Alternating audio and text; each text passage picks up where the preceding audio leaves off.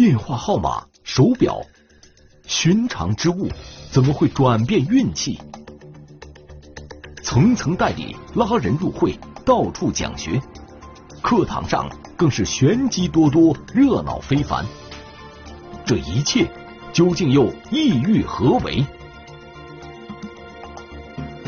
课堂里的骗局，天网栏目即将播出。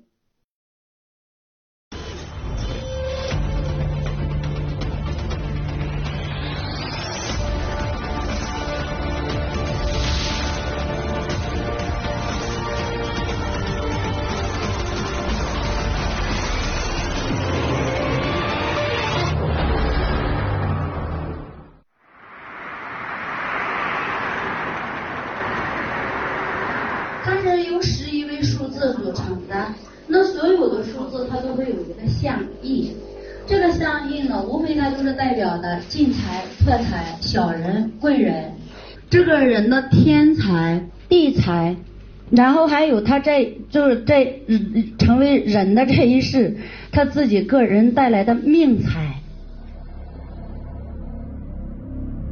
二零一九年九月七日上午，一名群众来到重庆市公安局江北区分局华新街派出所，他对民警说，自己的妻子被人骗走了六万多元钱。男子当时很气愤地跑到我们派出所来报案，哎，他说当时自称是有一个消费纠纷。通过询问，民警了解到，报警人马某来自四川泸州，他妻子仙女士是在派出所辖区内一家心理咨询机构购买了电话号码、手表、金字塔等物品，总价六万多元。既然是心理咨询，应该不需要电话号码、手表等物品，这究竟是怎么回事呢？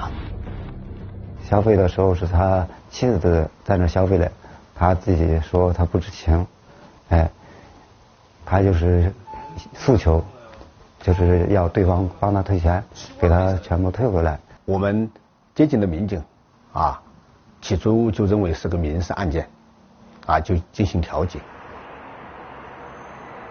民警了解到，报警人说的心理咨询机构名叫金飞扬心理咨询公司。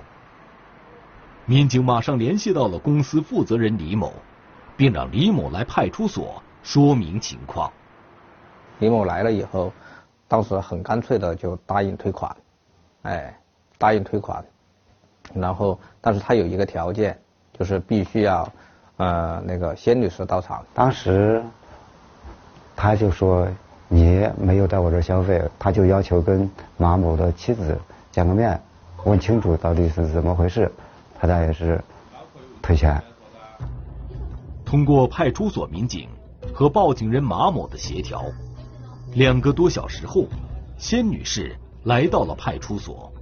见了面之后，哎，因为他马某也在，马某要求也是他必须退钱，哎，仙某比较听她老公的话，然后也是啊说我也不在这学了，哎，我还是要想把钱嗯退了。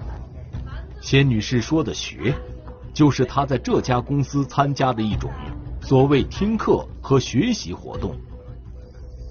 当听到仙女士亲口说出想退钱的话后，公司负责人李某没有再推辞，当场就爽快的退了钱。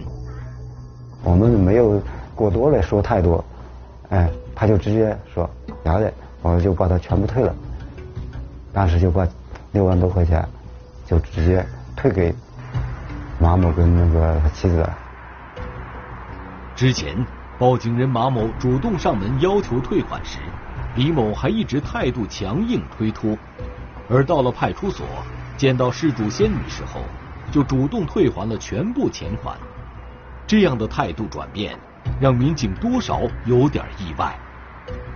因为我们感觉，如果是在一个正常的情况下，大家发生消费的，嗯，或者你买了东西，或者你也是，嗯，上了一些是培训课，都要有一些，嗯，需要你支付一些费用。这个东西还是有点蹊跷，哎，有点蹊跷，就觉得他那个改运的东西，哎，就是不符合常理，哎，但是具体哪一点不符合，我们也说不上。买了东西，听了课，这就证明仙女士接受了这家公司提供的商品和服务。为什么负责人李某会如此爽快的退回全部钱款呢？而且整个调解过程，李某的表现也让民警感到意外。对方也是情绪比较激动的时候，他还是被表现的很和蔼那种。他从开始反正到我们调解过程当中都没有也是过分的那种发火呀或者什么。哎，他们双方自己谈的时候也比较态度都比较随和。一个消费纠纷，大家谈的时候都都会讨价还价。调解结束后，民警从仙女士口中了解到，她当时之所以从四川泸州来到重庆的这家公司学习，主要原因是因为丈夫马某脾气不好。自己想通过公司提供的一种转运服务，给丈夫和家人都换一下手机号码，从而达到自己家庭和睦的目的。他对那个就是改运的这个事儿深信不疑。哎，学的是什么数字能量的？他这个东西听都没听过。公司负责人李某退了钱，这场消费纠纷的调解告一段落。因为退完钱以后，这事儿也差不多就已经了结了。了结以后，他们也签了调解协议书，然后马某和那个谢女士就回泸州去了。调解虽然成功了，但民警心里还是有许多疑问。于是，他们对这起事件进行了专题研判。他们回去以后，哎，我们始终就觉得这个东西。哎，他应该有个违法的东西在里面。他这个有点是迷信，嗯，是不是会利用迷信来做一些违法的事情？最后觉得还就是还是应该再去找谢女士和马某再了解一下情况。于是，民警驱车从重庆赶往了四川泸州，靠右前方，并当面再次向谢女士详细了解了她在金飞扬公司购买产品。及上课的详情。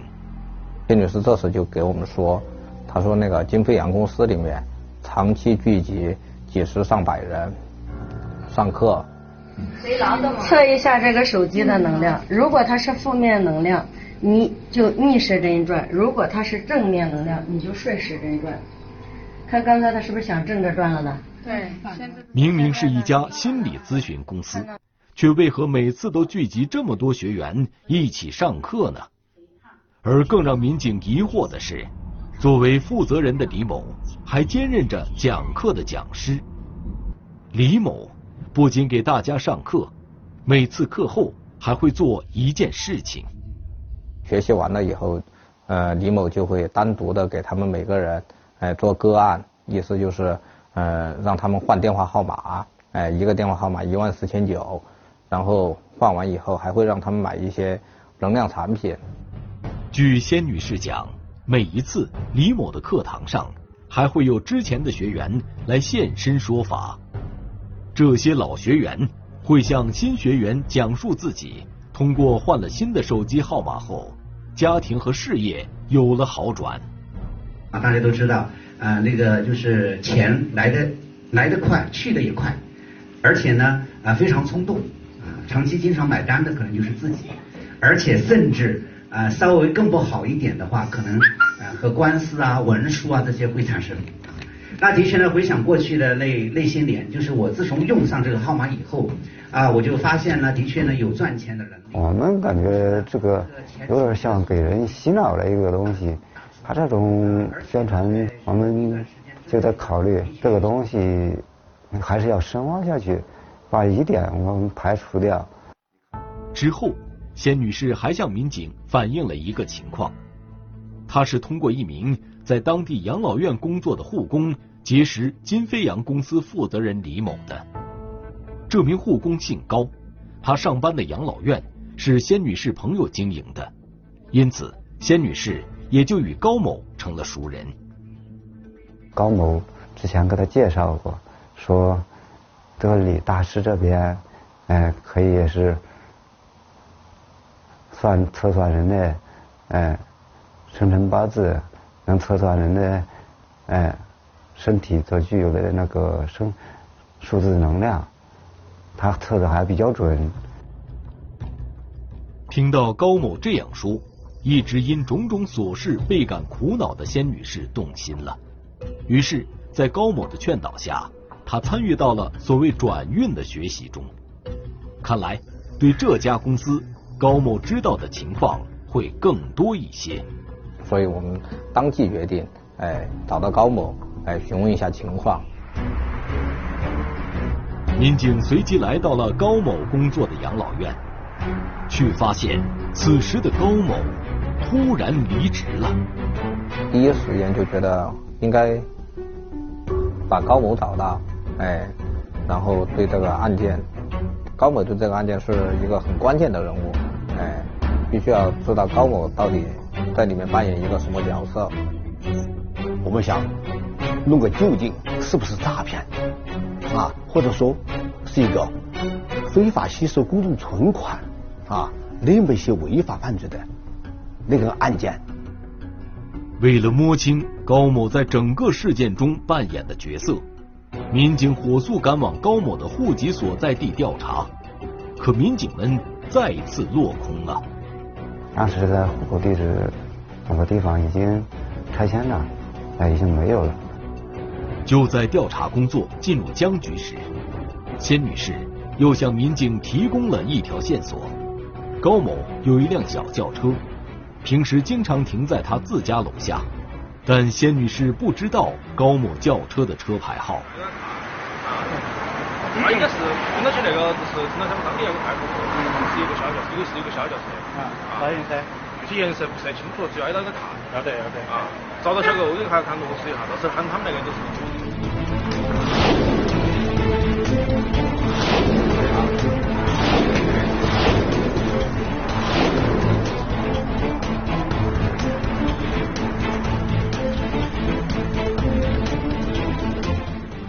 经过几个小时的寻找，民警在路边终于发现了疑似高某的小轿车。正好看见有一辆汽车里面放了一个谢女士曾经购买过的能量产品，一个金字塔。我们就觉得这个车应该就是高某的汽车。车找到了，我们要怎么布置？这个车肯定就是他这个经营的那个车。肯定是的，没没纸白色，你看嘛，那个里头有人。就在这时。民警寻找的高某，忽然在附近出现了。我们当时找到高某以后，高某都很抗拒，哎，他也不愿意跟我们交流。在询问高某的过程中，高某一直强调，他认识的李某是一位真正的大师，自己介绍仙女士去金飞扬公司学习，完全是出于好心。当时我们跟他交流。嗯，他还沉浸在是是我为他们好，为他们是改变他们命运，然后在帮助别人。而当民警询问高某与金飞扬公司是什么关系时，刚刚还在为自己辩解的高某，却立刻闭上了嘴，再也不与民警交流了。最开始说了几句之后，后面就拒绝跟我们说话，还在那儿打坐。把腿盘起来，然后一本正经的。随后，民警在查阅高某的手机时，又有了新的发现。高某通过介绍谢女士去金飞扬公司消费，他得到提成，哎，得到了上万元的提成。各位学过数字的都知道，一个人干了三四个人的活，却连个小丫鬟的钱都没拿到，有没有？当别人得到了能量的时候，受益的是谁？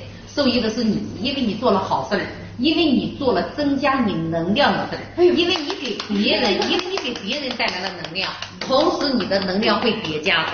哎呦哎呦哎呦呦，这个这个摇的太厉害了，你看啊，哎呦太神奇了，太神奇了。那样子吧，应该是头年的填完单子，我就想管他呢，孩子都改了，那就给他改了。十月到今年，各位有没有看到？咱家今年对就是我这些水晶类产品，我基本讲。在高某的手机里，民警不但看到了他与李某保持着金钱往来，还发现了更多金飞扬公司上课的视频。如果你之前有把这金字塔幺零五排请回家，里面很多封建迷信的话语，比如说李某发烧了，哎，不叫发烧，叫升级。哎，那个平时他们上课不叫上课，叫修炼。哎，等这些这些话语，我们就觉得有点不正常。而更让民警感到严峻的是，高某手机的社交软件里还保存着十多个金飞扬公司的代理群。大点的群都有有五百多个人，小点的也是还有上百人。他们每天发的信息都很量都很大。按照报警人的说法，金飞扬公司明明是一家心理咨询公司，却时常组织众多学员上课，而课堂上教授的内容还如此离奇。而且一家咨询公司竟然有这么多的代理，他会不会是打着心理咨询的幌子在进行非法活动呢？当时我们看到他手机里面有很多这种代理，嗯，我们就想着他代理那就是发展肯定要发展下线，这种就很类似传销。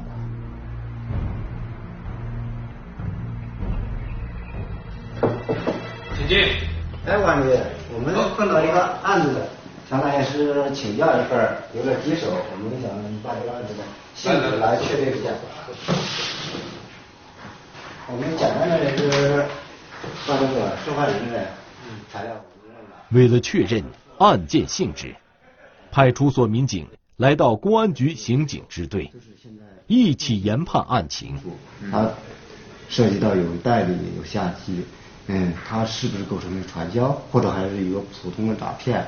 但是你说诈骗这块儿，呃，咱们要把刚才诈骗这个各个要素给它梳理好，梳理好之后，最后确定这是一个以封建迷信的方式诈骗的一个案件。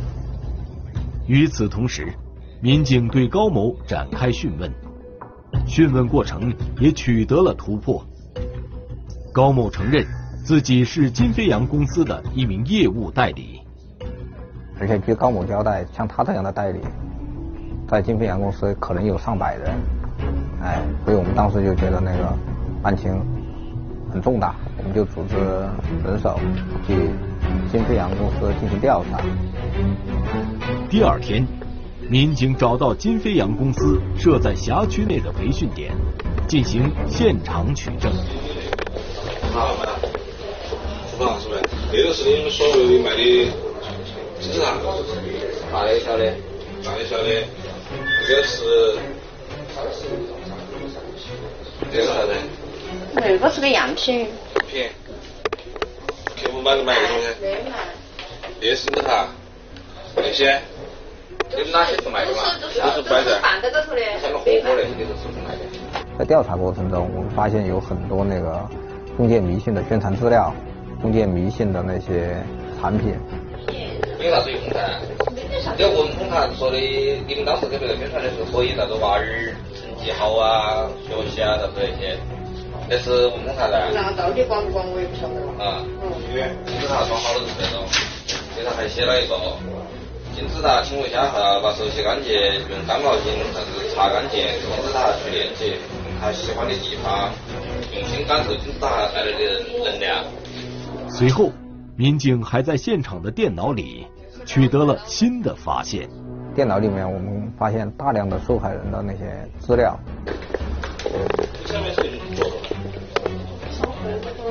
可以吧还有一些宣传封建迷信的一些材料，还有一些背景音乐。我们当时内心就基本上确定，这一家肯定不是一个正规的，嗯，运营的公司。民警当即对这家涉案公司依法进行了查封，并从公司员工口中得知，负责人李某此时正在贵州省的一个地点给那里的学员们讲课。我们就给李某打电话，哎，让李某到派出所来，哎，说明情况。几天后，李某再次出现在了派出所，但这一次他的态度又变了。他当时到了以后很气愤，哎，质问我们为什么查封他的那个公司，哎，然后我们当即就把他那个带到带到办案区。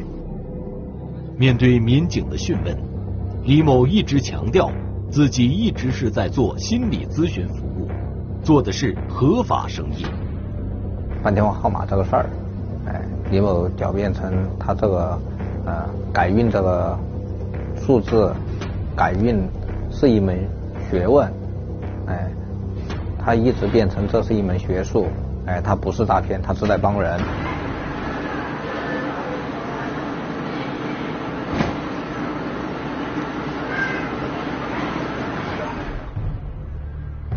花费巨额金钱，从李某处购买一个电话号码，佩戴一块手表，再上一些课。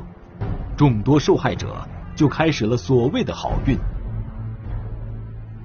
如此简单的骗术，却让众多受害人付出了大量金钱和情感。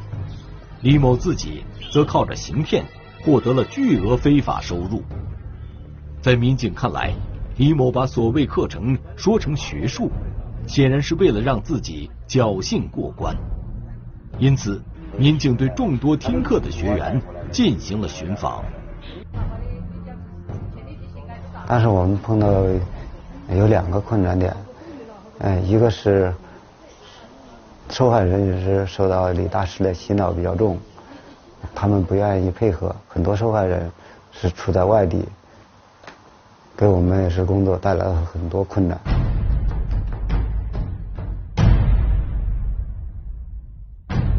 经过民警、社会热心人士和有关机构的反复科普。众多受害人终于看穿了事情的真相。我们最后落实了一百多受害人，哎，受骗金额达两百多万。最终，犯罪嫌疑人李某承认了自己有计划、有组织的实施诈骗犯罪的事实。完了以后，他通过自身的一些思考，其可以找人。受害人哎换电话号码收费的方式哎进行敛财哎渐渐的就变成他一种敛财的手段。而更让民警吃惊的是，李某其实只有小学学历。为了让自己能让人更信服，李某一边大肆宣扬自己的所谓本事，还一边对自己的形象进行包装。李某五十岁左右，哎是内蒙古人。身高一米六左右，给人的感觉就是啊很和蔼、很干练，说话语气不快，但是很有气场，让人很幸福，哎，就有一点仙风道骨那种感觉。最终，华新街派出所的民警们成功破获了这起利用公司形式进行封建迷信诈骗的案子，而让民警们感到心头沉重的是。这起案件的背后，还有太多问题让人深思。我们大概了解到的是，嗯，这些受害人都有一个普遍的现象，他们都是大部分是以女性居多，哎，年龄也是从二十多岁到五十岁左右。比如说，有些家庭不顺利，啊，或者是事业，哎，不顺利，或者子女，嗯。不孝顺，然后都或多或少有一点需求。这个这个怎么 呃就是诈骗了？然后完全就到现在其实都还有点懵。大概就加上之前家里面话，就是改号码什么，还有我自己后期的话，我可能花了十万左右吧。我们要通过反诈防骗的人民战争，希望啊为了呃我们的人民群众挽回损失，呃守好钱袋子。作为我们公安机关啊，通过侦办这个案件呢，提醒广大的人民群众，我们要相信科学，反对迷信。希望我们的广大人民群众啊，要增强我们的法治意识，相信科学，别相信迷信，不要轻易的上当受骗，给人家转钱。最终，李某因涉嫌诈骗，被重庆市江北区人民检察院于二零二零年四月提起诉讼。在此，民警热心提示。爱情源于忠诚，家庭在于经营，事业出自努力。美好的明天从不会自己到来，但奋斗的今天一定会拉近我们与他的距离。